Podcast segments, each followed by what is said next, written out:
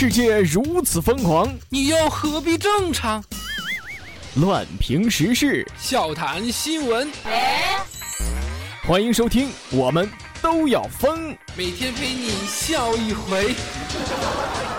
本节目由荔枝 FM 与 Help 工作室联合出品。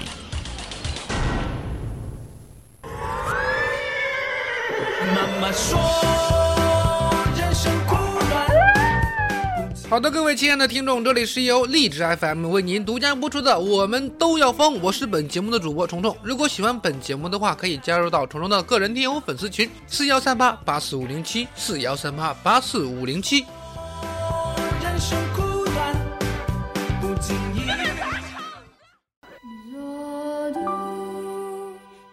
有一个老人，他死之前最后的一个愿望就是希望他的儿子能把他的骨灰制成烟花，让他能在最后再绚烂一次。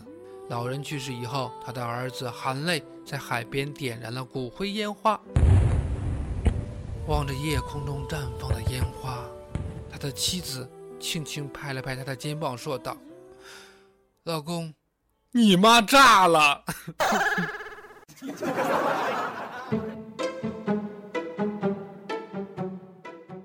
小鱼在粉丝群里边分享了一则笑话，他说：一旦人开始找不到遥控器的时候，所有的信任都会瞬间瓦解。喂，你有没有做到我的遥控器？没有啊，你起来。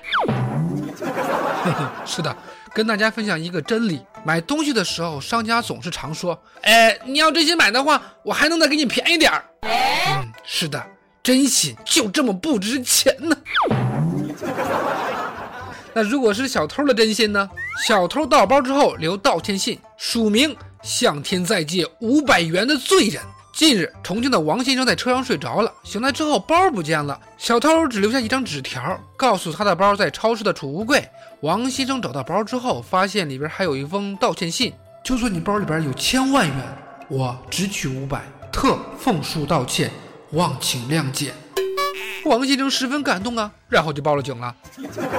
这字儿写的吧，还挺好看的啊。这个俗话说字如其人，怎么就能跑来干这个小偷小摸这个行当呢？你说偷也就偷了，你还秀书法；哎，绣也就绣了，你还装文雅；哎，装你就装了，你还讲情怀。道理我都懂，呃，钱你什么时候还呢？不然以后新闻报道基本上都是小偷偷完钱之后留道歉书信，备赞业绩良心。啊，这样的报道我是不想看到的啊。不过现在小偷呢也都挺会打感情牌的。话说有个男的入室抢劫，遇到退伍的老兵，最后持剪刀威胁说：“你再过来，我就自杀。”在十二月八号的这一天，退伍军人程先生正在休息，一个小偷趁机入室盗窃，没想到被程先生给发现了。先是极力的反抗啊，眼看打不过程先生啊，不是他的对手。为了逃跑，这小偷把手机拿出来作为抵押，不行，威胁不行，跳窗不行。最后拿起剪刀说：“你过来，你过来，我就自杀。我跟你说，我上有老，下有小，你放我走吧。”哎，好吧，小偷的内心他也是崩溃的。早知如此，干嘛不老实点呢？可不就是欠削吗？啊，不过这跟前阵子去偷体校的那位比起来还差点儿啊。放过，哼，这不是娱乐新闻。如果户主不是退伍军人，且身体较弱啊，那户主是不是一觉醒来那房子都空了啊？这种时候要是圣母心犯了，不交给警察叔叔，这以后的小偷可不得靠专业演技博同情一百年呢？啊！站住！你穿裙子考试，说是不是把小抄抄在大腿上了？呃，老老师，这都能被您猜到？莫非您是过来人？过来个屁呀！整个学校就你小杨一人是在考试的时候特意来穿条裙子的男生。那么好了，以上的内容就是由荔枝 FM 为您独家播出的，我们都要疯。我是本节目的主播虫虫。